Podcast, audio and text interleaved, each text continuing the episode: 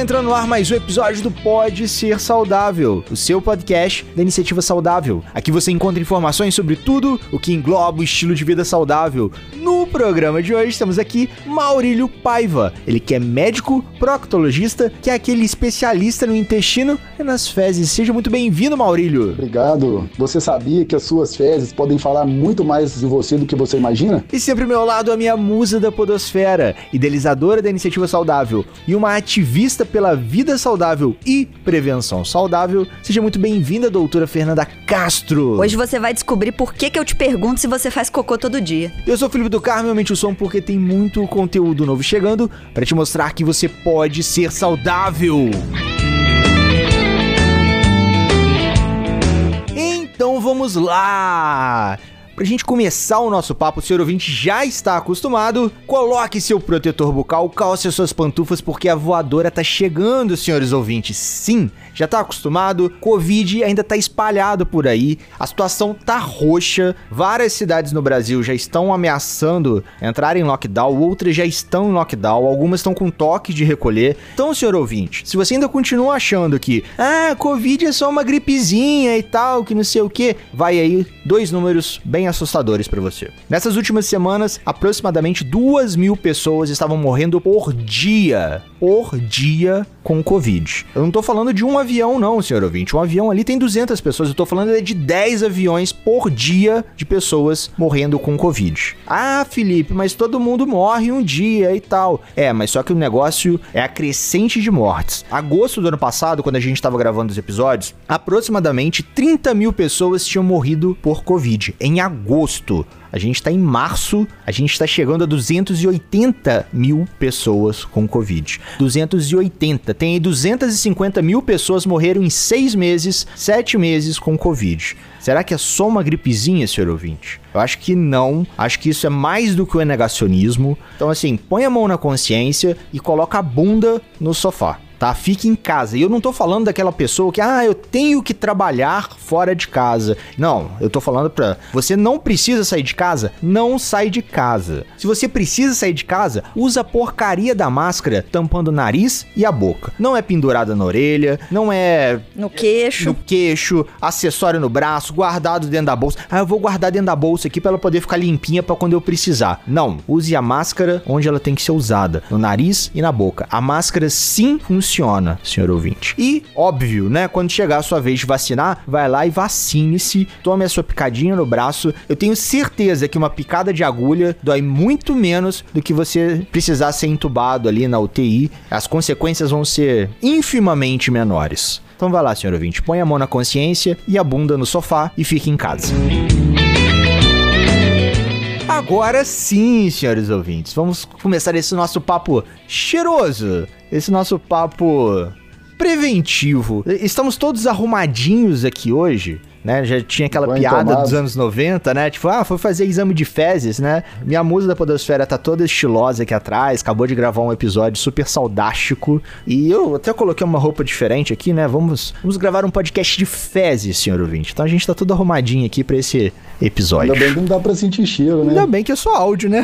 falar, o, falar o tema, vinha o cheiro junto, né? Se fosse uma gravação 4D. Não, senhor ouvinte, faz o seguinte: pega e solta um pum Agora aí a gente cria esse, esse ambiente 4D. Você vai escutando o papo e sentindo os odores aí do seu pum.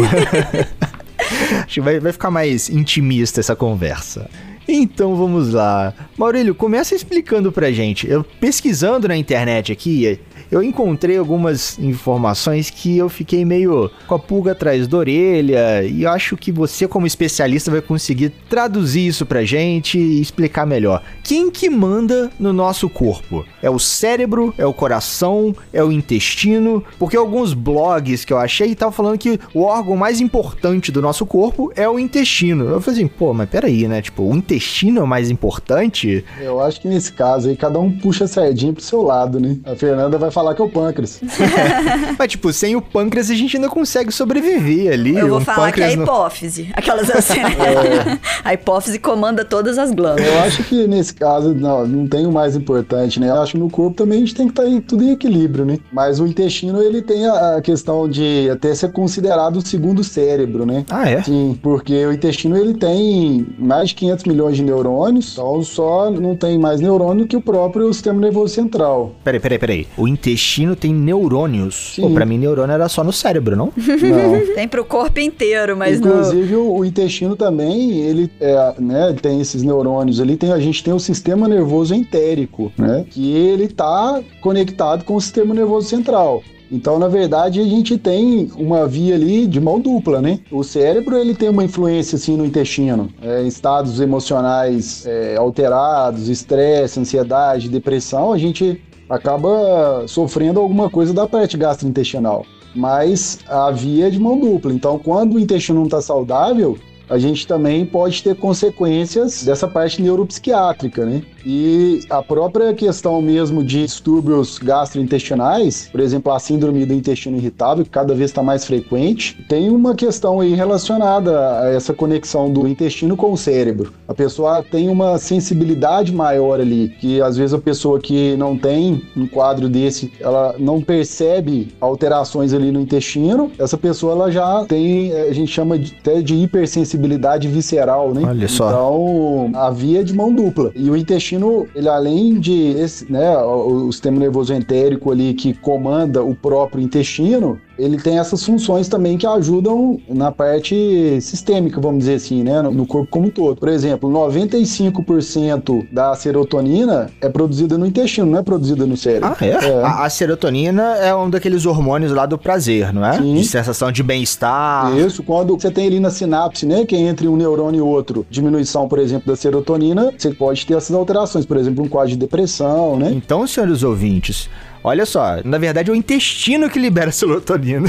Quem faz o trabalho mesmo lá é o intestino. Então, assim, a gente tem essa questão toda que um influencia no outro. Então, as pessoas sempre pensam, né, ah, não, o cérebro manda no resto e influencia quando a gente está estressado, ansioso, deprimido, alterações ali intestinais e tudo mais. Mas se a gente não cuidar bem da saúde intestinal, e isso está muito relacionado com o nosso hábito alimentar, nosso estilo de vida, a gente pode ter consequências neuropsiquiátricas, metabólicas, endócrinas. Então, é muito importante a gente pensar nessa questão da saúde intestinal em si também, né? Pra gente não ficar enfesado, né? Literalmente. É, e alterações do humor também. Então, essas coisas todas, elas têm uma contribuição, sim, da saúde intestinal. Eu lembrei aqui que eu tinha vários pacientes lá na minha residência de clínica que tinham doenças hepáticas. Então o fígado não estava funcionando direito e aí não metabolizava algumas substâncias. E eu lembro que a gente tinha que ficar dando laxante pro paciente para ele poder eliminar as fezes mais rápido, porque as substâncias que ficavam nas fezes dele ali, como o fígado não conseguia metabolizar, acabava afetando a parte cognitiva dele. Então a- o cérebro dele ficava atordoado quando essas fezes não saíam. Então, assim, é uma forma, Paciente tipo, de né? ilustrar, né? É, os pacientes com cirrose. Então, assim, uma forma de ilustrar ali na prática como que tá relacionado o que tem no seu intestino, o tempo que fica com o funcionamento do cérebro. Então, os pacientes começavam a ficar super confusos, sair arrancando tudo, e a gente dava laxante pra tratar essa, essa doideira deles lá. Caramba! Os pacientes cirróticos usam muito a lactulose, né? É. Pra evitar esse tipo de consequência neurológica. Era esse mesmo. E outra coisa que eu ia falar também era da parte de uma outra função metabólica e até endócrina e funcional mesmo do corpo é a função das bactérias do intestino. Então, essas bactérias no intestino, essa que chamam de microbiota, né? É, hoje eles já estão chamando até de microbioma. De tão importante que é, né? Assim, Sim. pro funcionamento. Então, se a pessoa tem o costume de comer sempre muito açúcar, muita farinha e tal, ela vai ter um certo tipo de bactéria, uma certa quantidade. É, se ela tem mais costume de comer carne vermelha ou carne branca, vai ser diferente. Isso. Se é uma criança, por exemplo, que nasceu de parto vaginal Sim. e a outra que nasceu de parto cesárea, vai ter as bactérias diferentes. Então, tudo que a gente faz na vida influencia nessas bactérias do intestino. Isso. E isso vai acabar gerando consequências, né? Sem dúvida. Na verdade, o tipo de microbiota intestinal do indivíduo, ele pode gerar consequências ruins. né? Então, por exemplo, quando a gente tem esse padrão alimentar que você comentou, muita carne vermelha, muito produto de origem animal, pouca fibra, muito produto processado, açúcar, você começa a ter uma seleção de bactérias ali que acabam metabolizando nutrientes e esses produtos da metabolização desses nutrientes acabam desencadeando uma cascata inflamatória. A gente fala inflamassoma, né? Essa inflamação desencadeada ali a partir dessa microbiota alterada, nesses indivíduos normalmente também tem a alteração da permeabilidade do intestino. Ou seja, as células intestinais ali, além de elas estarem lesadas, a gente não tem aquela junção entre uma célula e outra saudável. Então, entre as células e às vezes naquele local que tem uma lesão ali celular, você acaba passando ali fragmentos de bactérias, essas bactérias, essas próprias bactérias mesmo, toxinas, e isso acaba desencadeando esse inflamassoma, né? E aí você vai ter várias alterações aí no metabolismo do colesterol, aumento de resistência à insulina, você acaba tendo uma diminuição do GLP-1, que auxilia na questão da saciedade. Então, essa questão da saúde intestinal, ela está relacionada a, a tudo isso. Você tem é, aumento de alguns produtos que essas bactérias degradam, que aumenta o risco cardiovascular, fora essas alterações neuropsiquiátricas que a gente falou também. Então, essa tem muita consequência relacionada a essa alteração da microbiota, mais alteração da permeabilidade. E essa microbiota, igual a Fernanda falou, vai começando ali desde o, na vida intrauterina, a mãe já transfere para o feto. Então, ali não é um ambiente totalmente estéreo, como se acha, né? E aí já vai desde a via de parto, o contato que a criança tem com a mãe, e com outros familiares, com bicho de estimação, com a terra. Então, cada vez mais tem menos filhos, não tem animal de estimação, fica dentro do apartamento. Então, a questão da microbiota ali é muito mais pobre. Aquela né? vitamina S, né? Sem dúvida. E isso tem uma interferência muito grande na vida adulta e em aumento de vários tipos de doença, doenças autoimunes, doenças metabólicas, né? Então é importante a gente cuidar das nossas bactérias lá do intestino. E aí entra muita questão da alimentação também ao longo da vida. As bactérias boas, elas gostam de comer o quê? Essas fibras que normalmente tem em produtos de origem vegetal que não são digeridas pelo nosso intestino. E aí chega lá no, no intestino e essas bactérias, elas é, utilizam aquilo ali como substrato para elas, né? Então se você come pouca fibra, muito açúcar, muito produto industrializado, produto de origem animal, você tá dando comida para as bactérias ruins. Então elas vão se sobressair ali. Como é que estão as minhas bactérias, amor? Aí é só a gente perguntar pra Fernanda: tá soltando muito pum? Tá com aquele pum muito fedorento? Pode saber que não tá legal sua, micro, sua microbiota. Ih, Viu? mas eu, eu A tenho minha tá um ótima, problema. então. É, eu tenho um problema aí que eu criei uma resistência à frutose. Eu acho que eu fui É. querer ter uma alimentação saudável demais e criei bactérias que amam fruta. Entendeu? Uhum. Porque quanto mais fruta eu como, mais gases eu solto. E É, fétidos. mas aí já tem, já tem, até pode ser uma intolerância, né? Às vezes não tá conseguindo digerir bem, né? É, e as outras coisas todas eu digiro bem. Agora, É. fruta, infelizmente, eu adoro fruta. Só que as minhas bactérias gostam mais do que eu, então. No caso de pum, pensando assim, acho que é só a banana, cara. De dar um. Engraçado que banana não tem muito carboidrato fermentável. Mas isso é muito individual. Eu sempre falo com os pacientes, falo, "Ó, isso aí é muito individual, sempre tem que observar, porque, mas assim, claro que tem umas que dão mais, maçã dá mais, manga, é, enfim, mas isso é muito particular de cada um. São dois alimentos que eu gosto muito, né? Banana e cebola crua. A cebola dá muitos gases. Mas assim, eu, eu também não como um pedacinho de cebola quando eu como. Eu como uma cebola inteira, tipo, estilo maçã. Aí exagera, né? Aí eu influencia ali nas fezes. Mas a banana também, quando eu como mais, assim, banana nanica e tal, aí dá uma fermentada legal. Mas fora isso. É, e os gases são normais, né? A gente produz gases normalmente todos os dias ali pela, por, por essa fermentação ali. Mas a questão é, é o excesso e às vezes aqueles gases até que a gente não consegue soltar, aquela barriga sempre inchada, incomoda. Isso é sinal que alguma coisa não tá legal com o seu intestino, né? Então é um, é um sinal de alerta ali pra pessoa ficar atenta. E falando de funcionamento do intestino, qual que é o normal, Maurílio? Conta aí pro pessoal, assim, de número de evacuações, número de dias que pode ficar sem evacuar. consistência das fezes? O que que assim que seria o ideal e até onde a gente pode tolerar? É, isso é variável. A gente, se for em relação à frequência, três vezes na semana até três vezes no dia é considerado uma frequência normal. Mas a gente tem que observar muito também a questão do aspecto das fezes. Então, por exemplo, se a pessoa vai no banheiro às vezes todos os dias, mas é sempre aquele cocô em pelotinho, igual cocô de cabrito, ressecado, com dificuldade para evacuar, não tá legal. Ou às vezes a pessoa vai no banheiro de dois em dois dias, às vezes até pode, ali se a gente for pegar três vezes na semana, algum dia ficar ali três dias, né? Enfim, você mantendo aquela frequência ali regular ali três vezes na semana, mas as fezes estão formadinhas, macias, a pessoa não tem dificuldade para evacuar, então tá melhor do que aquela pessoa que vai todo dia, né? Com o cocô de cabritinho. Então a gente tem que observar isso. O outro extremo também, a gente vê mais até em homem, mas também em mulher, que é a pessoa que vai no banheiro quatro, cinco vezes no dia e nunca tem aquelas fezes formadas. É sempre aquelas fezes mais amolecidas, fezes explosivas. Isso também não tá legal. Pode estar relacionado ali a uma alteração da microbiota, né? Uma desbiose, por exemplo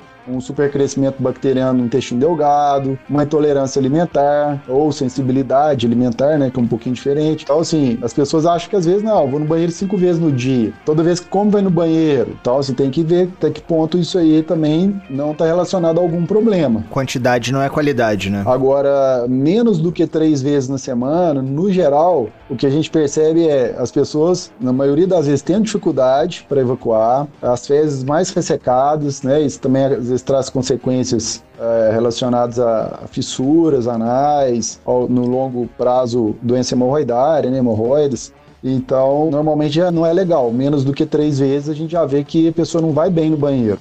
Então, tentar manter aí pelo menos três vezes na semana. E tem pessoas que não adianta. O intestino, é, na mulher, ele, ele, o trânsito intestinal é um pouco mais lento do que no homem. Isso varia de indivíduo para indivíduo. Não adianta alguma pessoa que tem um trânsito mais lento, às vezes, querer ir no banheiro todos os dias, porque aquilo não é fisiológico para ela. Se ela for no banheiro, por exemplo, três vezes na semana, com essa qualidade das fezes bacana, tá ótimo, né? Então, bem individual de pessoa para pessoa. Mas aí a gente tem essa questão de três vezes na semana a três vezes no dia. E isso pode variar também com, por exemplo, na mulher, com o ciclo menstrual. Sem dúvida. Com o humor, com o que ela come. Então, assim, não precisa ser também eternamente do mesmo jeito. As fezes podem variar, não, né? Não, e no geral não é, né? Não tem problema ali a pessoa ficar uma semana com as fezes um pouco mais solta. Não. É, duas. Não. Mas quando isso começa a ficar assim, dois meses que o intestino mudou o ritmo dele e você não mudou a alimentação, por exemplo, né? Ou não mudou nada na sua vida e o intestino mudou. Ou você mudou alguma coisa e o intestino ficou pior, né? Então, assim, isso tem que chamar atenção pra pessoa para procurar ajuda, né? Para procurar é,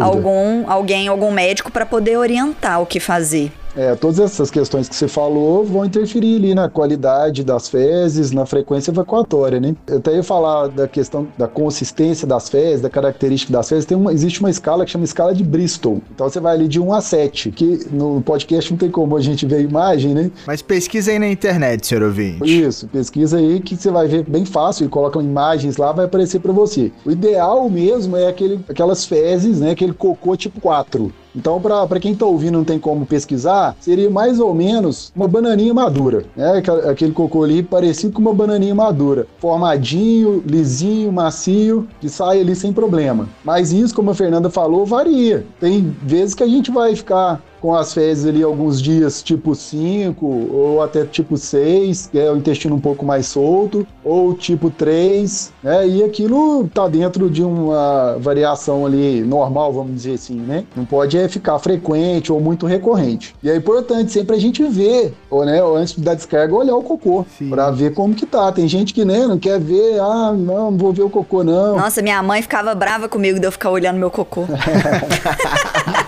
eu vou ter que tratar isso na terapia, viu? e além de ver o aspecto das fezes, ver, por exemplo, né, sinais também que pode ter alguma coisa que está errada. Alimento não digerido nas fezes, presença de sangue, presença de catarro. Então, é sempre bom dar aquela olhadinha antes de mandar embora. Presença de milho. É, mas tem vezes que às vezes a gente vai ter mesmo, né? Até, por exemplo, a alteração da coloração das fezes, dependendo do alimento. Porque tudo que a gente come, tudo que a gente bebe vai, né, de alguma maneira mudar ali as fezes. Então, é, mas se o milho tá acontecer. inteiro é porque você não mastigou, né? Pequeno detalhe. ou comeu demais, ou comeu demais. É, ou comeu demais, verdade. Comeu rápido, né? Ah, isso é bem normal aqui em casa, né, amor? Bem Comer normal. rápido é bem normal, é. Infelizmente.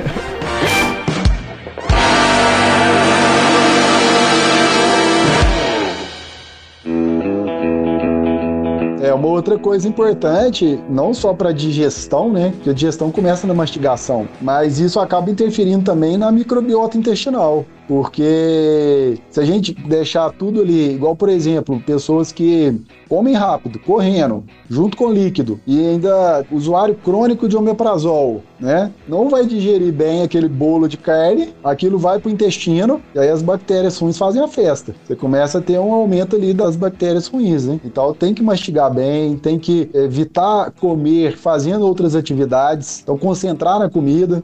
A digestão ali começa a produção das enzimas Começa de você ver a comida, de você sentir o cheiro da comida. Você comer correndo, vendo celular, televisão e engolir a comida, ah, já vai produzir menos enzima para digerir. É muito importante essa questão da gente sempre ter aquela rotina para comer bem, né? Uhum. Isso ajuda muito na digestão. E até para ter o autoconhecimento também, né? Assim, para pessoa poder saber o que que faz bem, o que que não faz, ela tem que saber ali uhum. o que que ela tá comendo, em quanto tempo que ela tá comendo, se ela tá mastigando, se não tá. Aí ela vai conseguir perceber. Por exemplo, esses uhum. dias eu tava notando que eu tava acordando com dor de garganta, quase todo dia. E aí eu fui parar e pensar, será que eu não tô deitando muito rápido logo depois que eu como? Então, assim, é ter, a gente ter essa autocrítica também, né? De saber o que que tá te fazendo mal e não querer tomar um remédio para melhorar, mas querer perceber um hábito que a gente pode melhorar e que vai evitar de dar o problema. E mesma coisa com o intestino, né? Se a gente tá percebendo que tem algum alimento que a gente tá comendo que tá atrapalhando o funcionamento do intestino, ou algum alimento que a gente não tá comendo, que os estudos já mostraram, que seu médico já indicou, que faz bem comer,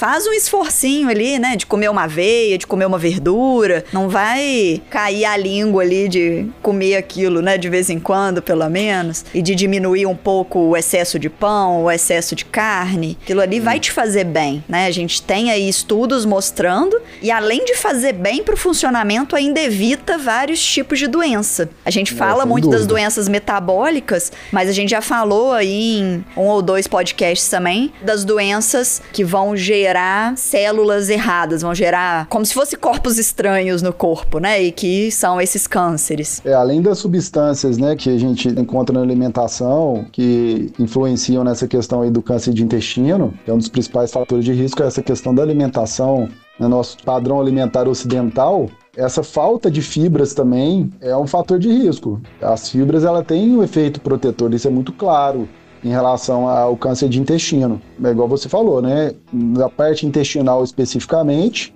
além de ajudar no funcionamento intestinal, vai ter um fator protetor. E além disso, tem benefícios também. Se a gente ingerir toda refeição tiver alguma fibra, né?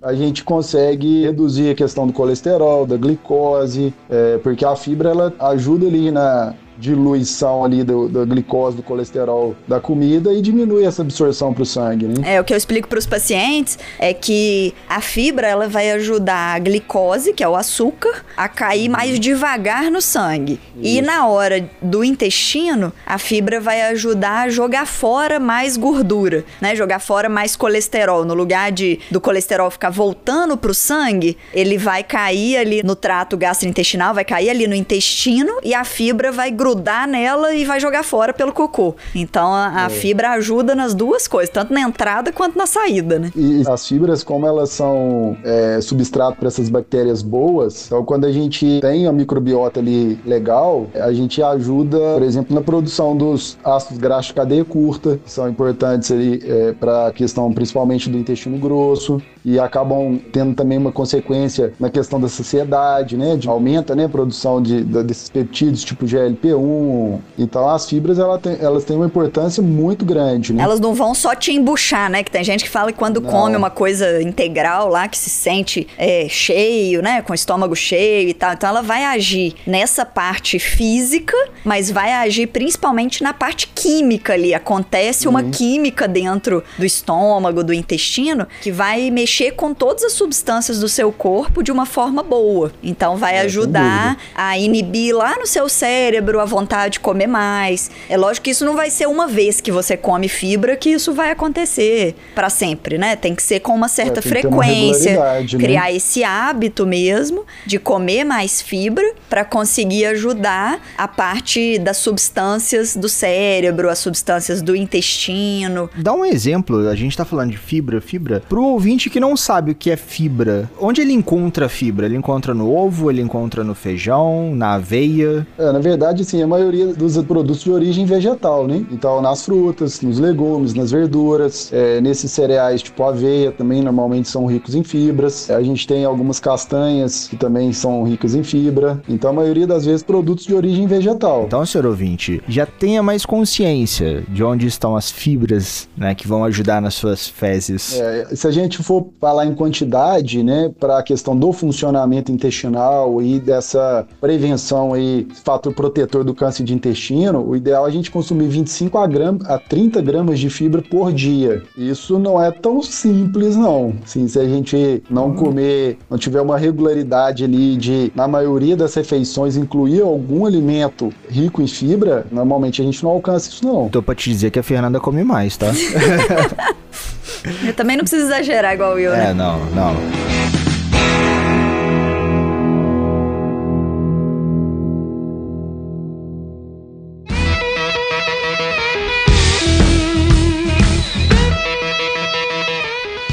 For pensar na nossa alimentação em si, né, a gente fala, "Pô, tem muitos gases, barriga fica constantemente inchada, enfim. Aí você fala, ah, não, é maçã, é banana. No geral, a maioria das vezes é excesso de açúcar, excesso de laticínios. Se a gente for pensar no carboidrato mais fermentável de todos, é o açúcar. né? E aí não é só açúcar da, que a gente adoça o cafezinho, são as bebidas açucaradas, né, iogurtes que normalmente quando tem sabor, ou eles têm açúcar ou adoçante, que também é outra coisa para o intestino, é adoçante sintético. Ah, é? Alguns adoçantes sintéticos, eles têm muito carboidrato fermentável, né? Eles fermentam muito. E já tem nas doenças inflamatórias intestinais, doenças de Crohn principalmente, a gente sabe que ah, o desenvolvimento dessas doenças, elas é uma interação de vários fatores ali, genéticos, relacionados à microbiota intestinal, ao ambiente e ao sistema imune ali da pessoa. Então, a gente sabe que o adoçante, ele tem um papel importante aí, essa, esse consumo excessivo de, de adoçantes sintéticos, né? É, porque aí o povo acha assim, ah, diet então é à vontade, né? Aí toma É litros isso. e litros de refrigerante diet, come Justamente. pote de doce diet. Então, assim, acha que só porque, ah, excluiu o açúcar, o açúcar que era o maléfico, pode exagerar Isso. nas outras coisas, mas não é bem assim, né? Como É, o já levantou, né? Uma coisa que a gente fala é o equilíbrio. Então, por isso que a gente sempre orienta, ó,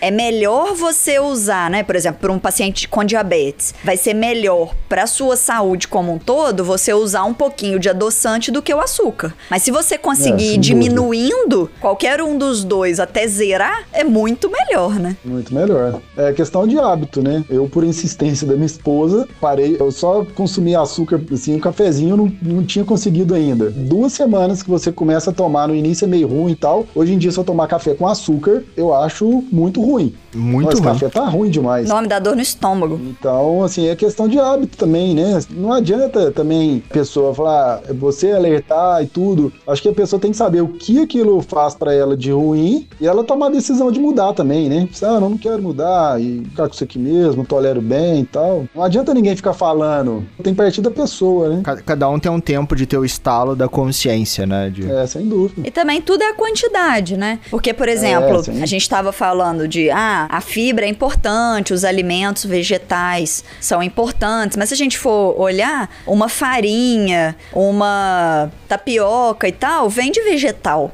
Só que é um alimento processado. Então, esse processamento do alimento, mesmo que ele seja vegetal, não vai te trazer benefício. Então, também não adianta não. a pessoa querer virar vegetariana para melhorar a saúde, diminuir os problemas do intestino e tal, diminuir colesterol. Só que só come pão, é, farinha branca, tapioca e tal, porque isso vai ser um vegetal, só que um vegetal processado, que tiraram as fibras daquele vegetal. Foi até bom você tocar sobre essa questão de farinhas, hein? O pessoal da nutrição que, que entende mais disso, que são os farináceos, e aí entra tudo. Não é só farinha de trigo, né? Qualquer coisa que é processada.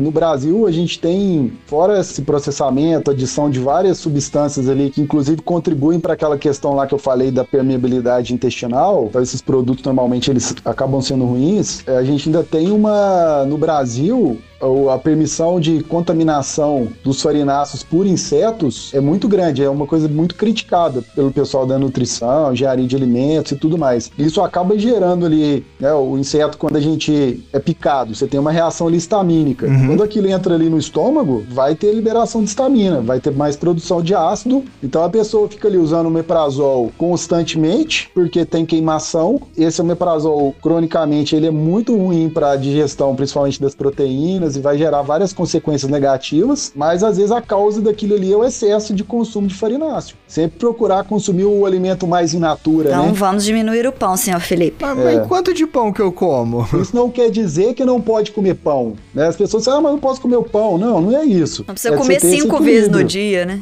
É, justamente. A pessoa come no café, no lanche da manhã, no lanche da tarde e na janta.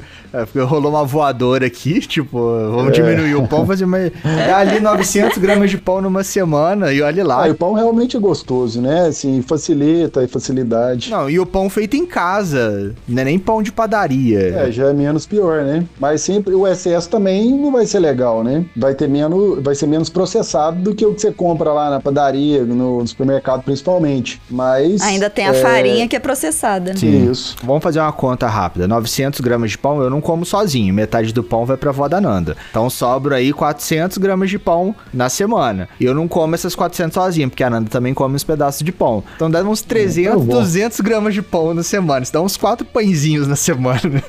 Tá então, valendo, tipo... tá valendo. E às vezes essa questão do pão, eu falo muito com meus pacientes sobre isso. Às vezes a pessoa quer integralizar tudo também não resolve. Uhum. A pessoa, não, com pão integral. Aí beleza, tá liberado, né? Mas come um saco de pão por dia, né? É, então é preferível você ter equilíbrio. Ah, vou comer um pãozinho de sal, né? Dentro daquela dieta equilibrada ali e tudo mais, do que comer muito pão integral e deixar de comer as frutas, enfim. Então também não adianta integralizar tudo e, e achar que tá tudo bem, né? Consciência alimentar, senhores ouvintes. Se liga aí, já tem 65 episódios, 66 episódios que a gente fala de autoconhecimento, consciência alimentar. É, tá vendo? A gente Acho vai... que deve ser importante isso. Só acho, só acho. Na minha ignorância, eu só acho que isso é importante.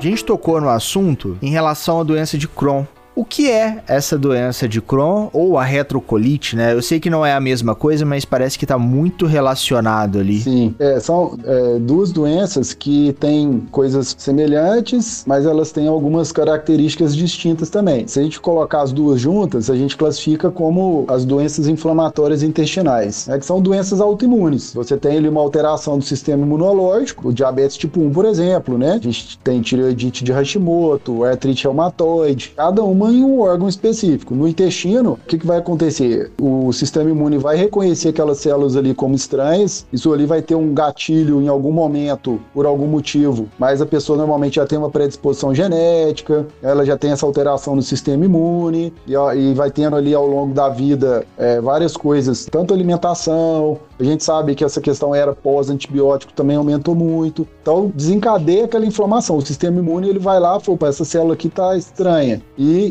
tenta atacar ela. Aquilo gera uma inflamação ali no intestino. E normalmente uma inflamação crônica e são doenças que não têm cura, mas elas têm tratamento. É importante a gente tentar fazer o diagnóstico bem no início, porque a gente sabe que quanto maior o tempo de inflamação no intestino, maior a chance da gente ter complicações. É, e isso acaba gerando é, cirurgias e às vezes consequências que a pessoa que é, vão ficar para sempre, né? Então a pessoa vai ter uma, uma consequência ali que a gente não consegue depois voltar atrás. Então as pessoas costumam muito, é, às vezes, aquela tem até uma associação de portadores de doença inflamatória intestinal. Tem vários estados, aqui em Minas é a ANDI, e eles usam o lema o seguinte: é, é, piriri é coisa séria. Boa. Não achar que aquilo é normal, né? Ah, não, o intestino frequentemente tem diarreia. Então, isso não é normal. Vamos olhar o que está acontecendo. A maioria das pessoas não é doença inflamatória intestinal, mas tem outra coisa ali que precisa ser corrigida. Esse frequentemente, quando levanta, existe um, um, número que a gente possa explicar pro ouvinte? Porque às vezes ele vai falar assim, ah, uma vez por semana eu tenho intestino solto, alguma coisa assim? Ó, se uma vez na semana, dependendo da intensidade da diarreia, já é bom ficar de olho. Sendo uma vez na semana é muito. A maioria dos casos, como eu falei, não, não vão ser doença inflamatória intestinal, né? É, vai ser, a maioria dos casos, relacionada à questão alimentar, intolerância, sensibilidade alimentar. Mas é importante a gente olhar, porque nos casos que são doença inflamatória intestinal, esse tempo ele é muito precioso para a gente evitar as complicações. Fazer essa prevenção, né? Esse rastreio preventivo, né? Assim, opa, meu sinal amarelo é, acendeu aqui, né? É, não tá legal. Ah, não, qualquer coisa que eu como, meu intestino solta. Isso não é normal, né? Ou também pode ter o lado emocional, de falar assim, ah, sempre que eu brigo com meu namorado, ou brigo com a minha mãe, com meu pai, não sei, eu tenho diarreia. É, pode ter, mas se isso acontece toda semana, né? Não sei, se a pessoa tá brigando demais, pode ser, pode ser funcional também, mas assim... Mas pra gente falar que é funcional, acaba tendo que excluir o orgânico, é, né? O físico ali. Sem dúvida, principalmente nesses casos que tem sintoma mais intenso, mais frequente. E essas doenças também, assim, é uma dúvida até que, que eu tenho também, essas doenças, elas aumentam em quanto o risco de ter câncer de intestino ou de ter um pólipo que pode levar a um câncer uhum. de intestino? Como que é essa relação? É, o aumento do risco são nas doenças do intestino grosso, porque a, a retocolite ulcerativa, uma das diferenças é o que? A retocolite ulcerativa, ela inflama só o intestino grosso, o cólon e o reto. E a doença de Crohn, ela pode inflamar da boca até o ânus. Então, se a gente tem uma retocolite ulcerativa ou uma doença de Crohn do intestino grosso que é, acometem quase todo o intestino grosso ou todo o intestino grosso, esse grupo de portadores de colite extensa que a gente fala, ou pancolite, eles têm um risco aumentado. Inclusive, esse grupo de pessoas tem que fazer um rastreamento, começar um rastreamento do câncer de intestino com colonoscopias, normalmente a cada dois anos, a partir de oito anos da doença, do diagnóstico da doença. Então, se a pessoa descobriu, por exemplo, uma, uma colite extensa com 20 anos, está tratando, está bem controlado e tudo mais ali, quando ela tiver a partir dos 28 anos, ela vai ter que fazer colonoscopia de dois em dois anos, porque o risco ele é maior. Esse grupo de pessoas está no grupo de alto risco para desenvolvimento do câncer de intestino. Mesmo quando está controlada a doença? Mesmo quando está controlado. Mas a questão do controle é importante. Quando a gente tem ali o processo inflamatório persistente, isso vai com certeza aumentar o risco, né?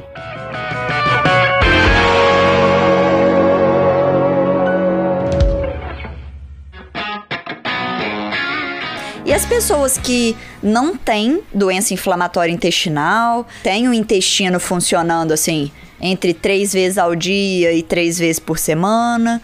A partir de que idade que elas devem começar a fazer essa prevenção, essa, esse rastreio, né? Esse rastreamento isso. aí de pólipos, de câncer. Como que funciona isso? A gente tem que indicar para todo mundo? É para todo mundo a partir dos 45 anos de idade, tanto homem quanto mulher. A gente tem uma recomendação já há muitos anos, a partir dos 50 anos de idade, dos 50 aos 75 anos de idade. Em 2018, a Associação Americana de Câncer reduziu a idade de início do, da prevenção para 45 anos de idade, mas com uma recomendação grau B, né, uma recomendação um pouco mais fraca. Mas a tendência é que a gente vê, principalmente nas Américas, Estados Unidos e o Brasil também, a partir de 2020 principalmente, a gente tem um outro órgão lá americano, que é a Força Tarefa, que faz essa, esses estudos de prevenção do câncer, também passando a recomendação para 45, também com um grau de recomendação menor, mas que a gente tem visto hoje é a maioria das pessoas recomendando a partir dos 45 anos de idade. E é uma coisa que eu estou fazendo pessoalmente, porque além de já ter um grau de recomendação, a gente vê cada vez câncer em pessoas de intestino, né? Em pessoas mais jovens.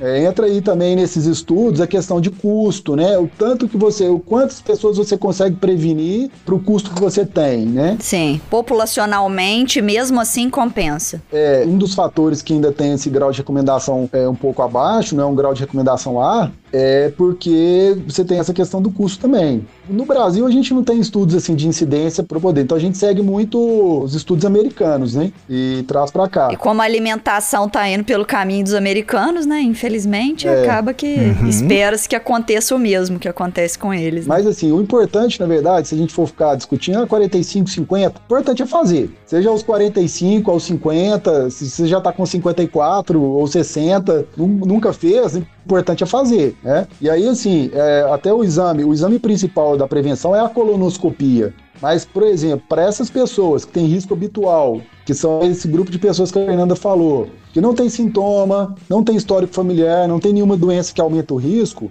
é, essas pessoas, por exemplo, podem começar, até para reduzir custos, a fazer a pesquisa de sangue oculto nas fezes, que é um exame simples, barato e a gente sabe que se realizado anualmente, aí tem essa questão desse detalhe, tem que fazer anualmente, é, a gente sabe que reduz a incidência do câncer de intestino. Reduz porque identifica rápido, né? Assim, é, identificou um é... sangue oculto, você vai lá e indica a colonoscopia. Isso. Nem sempre você vai ter um pólipo. Pode ter ali várias coisas que podem dar sangue oculto nas fezes. É uma, um exame, inclusive, preocupa muitas pessoas. Nossa, deu sangue oculto nas fezes, será que eu tô com câncer? A maioria das vezes é hemorroida, né? É, às vezes até, por exemplo, uma parasitose intestinal, uma gastrite erosiva. E aí vai, posso, a gente pode enumerar várias coisas. E as pessoas já pensam sempre no pior, né? Mas a maioria não vai ter câncer. E nem todo mundo também vai ter o pólipo. Mas nesse caso, é sempre importante para você excluir você fazer um exame mais sensível, ou seja, um exame mais detalhado, que é a colonoscopia, que é um erro que a gente vê muito, inclusive, até entre colegas médicos que não são especialistas. A pessoa pede ali o sangue oculto nas fezes para os seus pacientes. Isso é ótimo. A gente vê cada vez mais é, outras especialidades preocupando com essa questão. E isso é muito bom. Mas às vezes vem positivo. Ah, vamos tirar a prova, vamos fazer o sangue oculto de novo. Essa é uma conduta que não é ideal. Por quê? Porque a sensibilidade do exame, né, que a capacidade ali de você falar que, é, de excluir, né, na verdade, é, não é boa. Então, é, na verdade, é 80% a sensibilidade do sangue oculto nas fezes. Ou seja, a gente tem 20% de chance de ter um falso negativo. Ou seja, a pessoa ter pólipo, ou às vezes até uma lesão maior, e o sangue oculto dá negativo. Então, é, para confirmar que está tudo bem, que não tem nada, você tem que fazer um exame mais sensível, mais detalhado. O principal é a colonoscopia. Aí tem outros exames, tem, a gente tem a colonoscopia virtual, que a gente pode utilizar em alguns casos, paciente que às vezes não tem condição clínica, mas que vai detectar o pólipo, não vai retirar. Então o exame que detecta e retira é a colonoscopia tradicional. É. E o risco de dar alguma complicação durante a colonoscopia, Maurílio? Se for um profissional experiente, tiver um maquinário atualizado, assim, direitinho, hum. o risco é pequeno de dar problema? É muito pequeno. A perfuração, que é a complicação mais temida, o risco é 0,1%. Então, um para cada mil exames, né? Se a gente for pegar os trabalhos né, que avaliaram isso. O risco ele é um pouco maior é, por exemplo, quando você tem pólipos muito grandes, você vai ressecar esses pólipos. Né? Mas na maioria das vezes, até nesses casos, que é pós-ressecção ali, é, quando você, por exemplo, consegue identificar no próprio na hora do exame, você consegue identificar que teve uma perfuração, ou após retirar um pólipo, ou por algum outro motivo, você consegue tratar isso ali na hora também. Então, ali no, no próprio momento, você já trata aquela perfuração, né? E obviamente a pessoa vai ter que ficar internada, tomar antibiótico e tal, mas na maioria das vezes você consegue, com esse tratamento endoscópico, resolver o problema sem precisar de cirurgia. Tem algumas pessoas que vão, às vezes, ter um diagnóstico mais tardio, vão precisar fazer cirurgia, né? Mas o risco ele é, ele é baixo comparado ao benefício que o exame traz né, em relação a essa prevenção do câncer de intestino. E o câncer de intestino ele tem aumentado a cada ano o ano passado, por exemplo, a estimativa do INCA, que é o Instituto Nacional do Câncer, era de quase 40 mil casos de câncer de intestino no Brasil. Hoje ele é, é o segundo mais frequente em mulheres e o segundo mais frequente em homens. Em homens era o terceiro, mas passou o câncer de pulmão. Aí também relacionado à questão de menos tabagismo, né? Isso já vem refletindo de, de alguns anos atrás, combate ao tabagismo. Mas é uma neoplasia muito frequente, então assim, o risco ele é muito menor que o benefício. É, o câncer de intestino ele acaba indo junto com a epidemia de obesidade, de má alimentação, de sedentarismo. Ele é um dos que mais reage a isso, né? Que mais aumenta com a piora de hábitos de vida. Mas, é, consequentemente, sim. a nossa esperança aí, que os estudos mostram também, é que à medida que a pessoa for melhorando a alimentação, criando o hábito de fazer atividade física, que diminua esses riscos de todos os tipos de câncer, principalmente o de intestino. É, sem dúvida. E e essa questão da prevenção, a gente ter bons hábitos de vida, né? Não quer dizer que a gente não precise fazer a prevenção secundária, que é essa com exames, né? Porque tem a questão também do envelhecimento, tem uma questão aí também genética, é, principalmente quando você tem histórico familiar, mas toda a população, mesmo quem tem bons hábitos de vida, quem não é obeso e tal, é importante fazer. E entrando um pouquinho nessa questão dos fatores de risco, essa alimentação padrão ocidental que a gente fala, o, talvez o alimento, o maior vilão aí seja o excesso de carne vermelha e os embutidos. Né? Principalmente os embutidos, é, os estudos nos últimos anos mostraram que esse, é o fator isolado ali que mais aumenta o risco relativo do câncer de intestino. Os embutidos só fazem bem para a indústria que produz eles, né? Porque para o restante é. não até agora, em 66 episódios, eu não vi. Ah, não. Nem falando bem. Comer salsicha de manhã faz bem pra, pra alguma coisa. Tipo, não, tem, sabe? Todo embutido faz mal, senhor ouvinte. Então, assim, se cuida, tipo. Evita que você vai estar tá acertando. Põe a mão na consciência, senhor ouvinte. Põe a bunda no sofá de casa. Não sai de casa se não precisar, porque a gente tá em pandemia. Mas pratique uma atividade física em casa. Vai brincar com seus filhos. Vai cozinhar. Vai cozinhar melhor, vai aprender uma receita nova. Ah, mas eu não sei fazer macarrão integral. Pô, vai lá aprender. Ah, mas eu não sei fazer torta de abobrinha. Vai lá no YouTube, tem receita. Passe a comer melhor, senhor ouvinte. Aproveite esse tempo também, né? Não, não se entedie, né? Se desenvolva. Ganhe anos de vida. Pois é.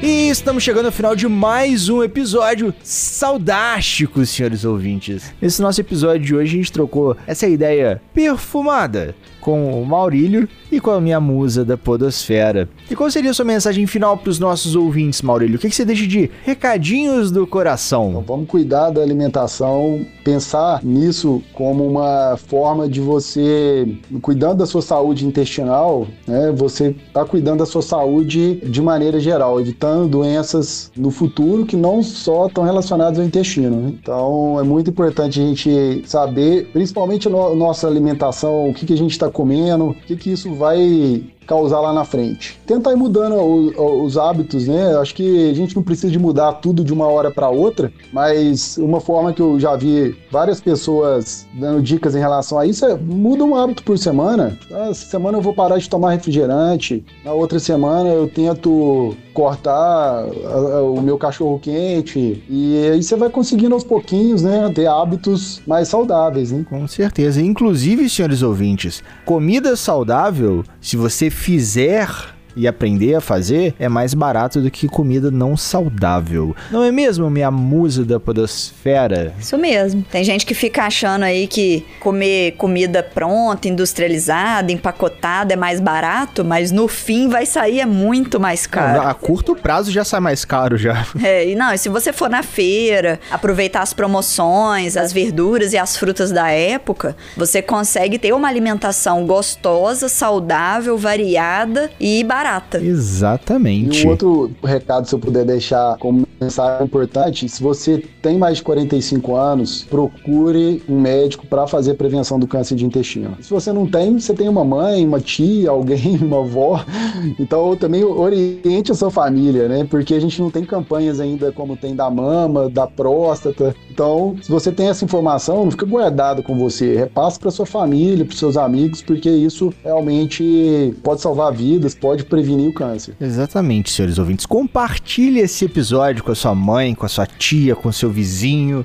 com aquele amigo que tá sempre soltando aquele pum fedido. Manda esse episódio para ele. Eu acho que ele vai conseguir aprender mais sobre ele mesmo, né? E como diz a, a minha musa da podosfera, tem aquela frase, aquela máxima, não é mesmo, doutora Fernanda Castro? Prevenir ainda é o melhor remédio. E a minha mensagem final é sempre aquela velha máxima. Sigam as nossas redes sociais, iniciativasaudável.com. Escutem e compartilhem todos os nossos episódios, senhores ouvintes. Muitos novos estão vindo. Tem o Rebeldes com Causa, o Ensaio de Ignorante, Eu Quero Livecast, o Endocrinologia Inteligente e o clássico Pode Ser Saudável. Então se você tem aquela tia, aquele tio, aquele amigo que ainda não conhece o universo dos podcasts ou não sabe onde escutar, manda o link do YouTube para eles. Ou se ele já conhece, manda o link das plataformas de podcast. Spotify, Deezer, Apple Podcast, Cashbox ou outro agregador da sua preferência. E lembre-se sempre, você também pode ser saudável. E no mais, aquele abraço!